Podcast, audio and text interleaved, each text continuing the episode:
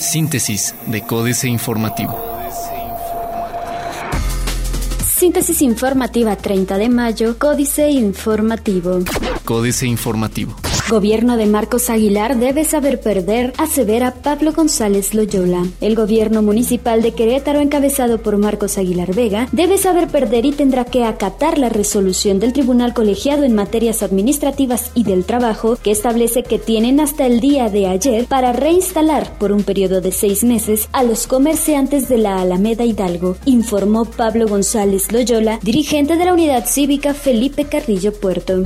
Comerciantes no pueden regresar regresar a la Alameda Hidalgo, dice Pancho Domínguez. Los comerciantes de la organización cívica Felipe Carrillo Puerto no pueden regresar a la Alameda Hidalgo, sentenció Francisco Domínguez Servién, gobernador del estado de Querétaro, al ser cuestionado sobre la resolución del Tribunal Colegiado en materias administrativas y del trabajo.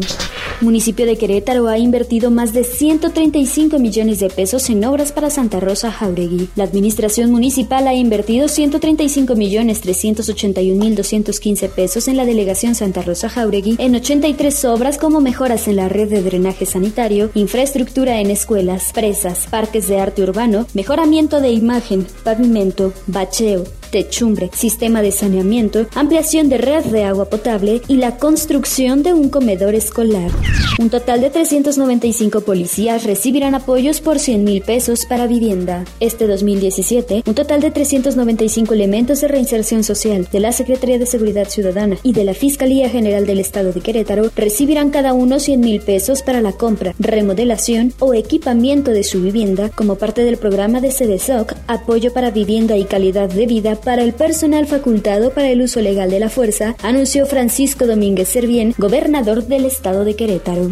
AM. Pasar por el macrolibramiento tiene un alto costo. El costo del macrolibramiento a Paseo Palmillas debería ser accesible con la finalidad de que se convierta en una opción para los automovilistas y así despresurizar la carretera federal 57. Así lo indicó el diputado Braulio Guerra Urbiola. El legislador consideró que el precio que comenzó a operar en días pasados para vehículos asciende a 115 pesos, lo cual es muy alto. Comerciantes regresarían a la Alameda Hidalgo durante seis meses comitiva tiene una agenda por Europa. La comitiva del gobierno de Querétaro, que viajará a Francia y Alemania a mediados de junio, se reunirá con aproximadamente 13 empresas para hablar sobre sus planes de expansión o su arribo formal a la entidad, dio a conocer el secretario de Desarrollo Sustentable en marco del Prete Tercero. Señaló que a partir del 17 de junio inicia la gira de trabajo por 15 días encabezada por el gobernador Francisco Domínguez. Diario de Querétaro. Lienzo charro sin ofertas de compra. El presidente municipal de Querétaro, Marcos Aguilar Vega, reconoció que hasta la fecha no hay empresas o particulares interesados en comprar el lienzo charro ubicado en la delegación de Santa Rosa Jauregui. En rueda de prensa, señaló que mientras se vende, el inmueble que tiene costo de 180 millones de pesos será utilizado como poliforum para la realización de eventos a través de la dirección del Parque Bicentenario. Crédito a El Marqués beneficiará a 15 comunidades. Soy gobernador ecologista, asevera Pancho.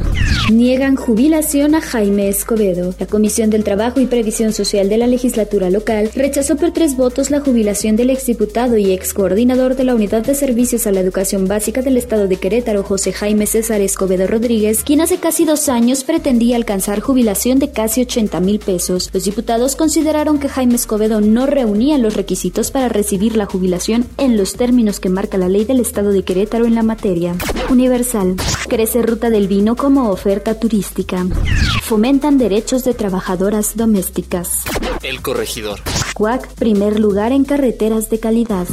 Secretaría del Trabajo y Previsión Social acuerda inspeccionar sucursales de Walmart. El encargado de despacho de la Delegación Federal del Trabajo, Gaspar Trueba Moncada, se reunió con representantes de los trabajadores pertenecientes a Grupo Walmart con la finalidad de atender a la solicitud de inspección por reparto de utilidades en la sala de juntas de la Delegación Federal del Trabajo en Querétaro.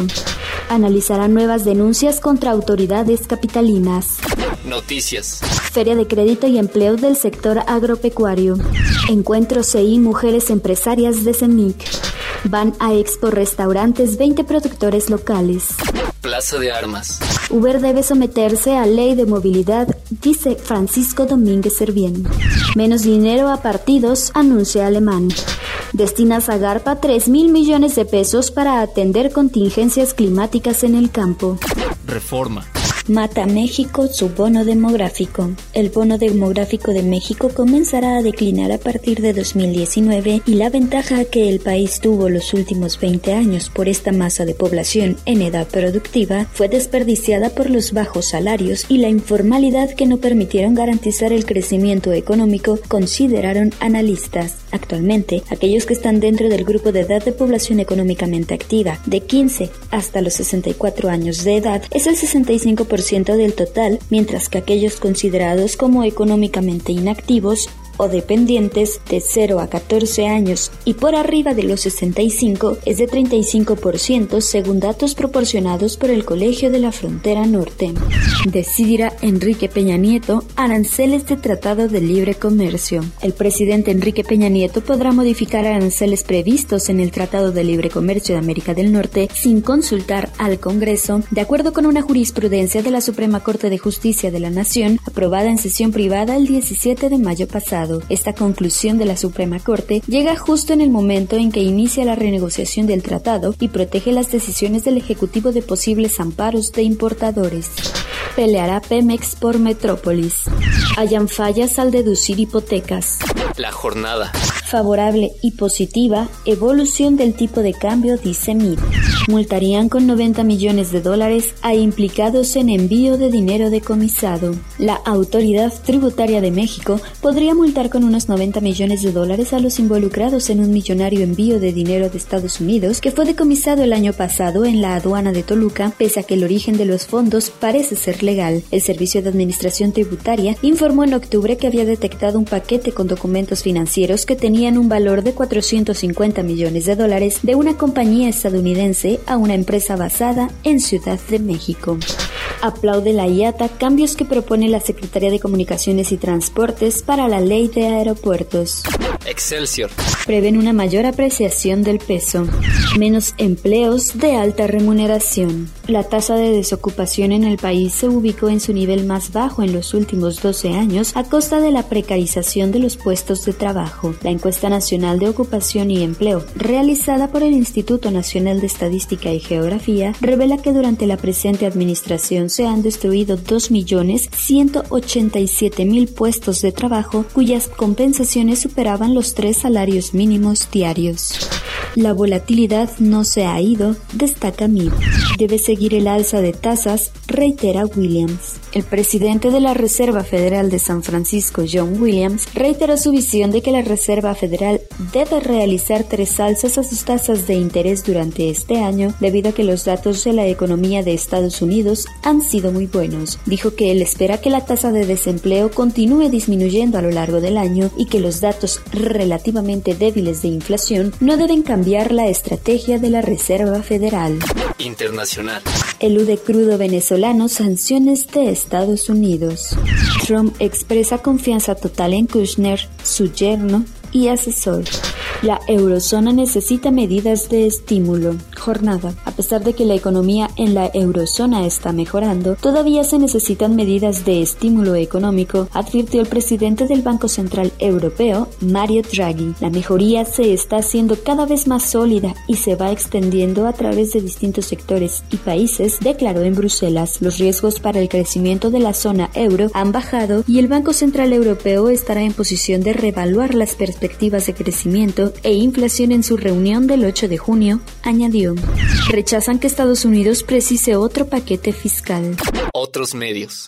La técnica Smart para que comiences a ahorrar de inmediato. Excelsior. De los jóvenes mexicanos, 93% no hace aportaciones voluntarias en Afore, a pesar de que 58% de ellos está consciente de que para su vejez necesitará más ingresos de los que tiene, reveló una encuesta de la empresa Things. De acuerdo con la firma mexicana, especializada en el diseño de planes de ahorro e inversión. Entre los factores por los cuales los jóvenes no ahorran están falta de atención, temores a perder dinero, poca consistencia, no se tiene el hábito y no se ven viejos. Los productos de Apple que serán obsoletos a partir del 30 de junio. El error de Siri que desactiva los datos móviles de un iPhone bloqueado. Plataformas de pago, la próxima frontera de las redes sociales. Financieras.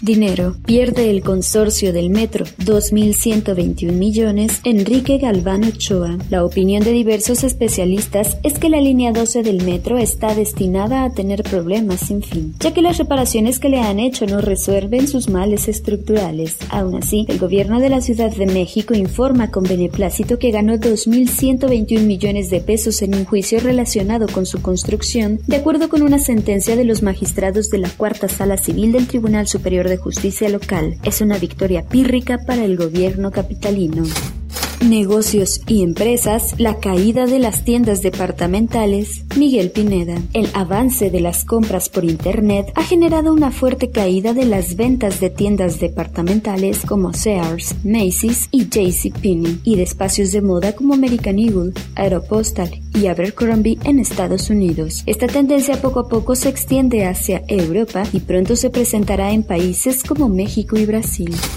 capitanes. Stephen Gerlich, presidente y director general de Bayer en México, laboratorio que con más de 100 años en el país, hoy inaugura su nuevo edificio corporativo en la Ciudad de México, en Polanco, donde ya opera. Tiene alrededor de 3.000 empleados y México es una de las filiales más importantes de la firma.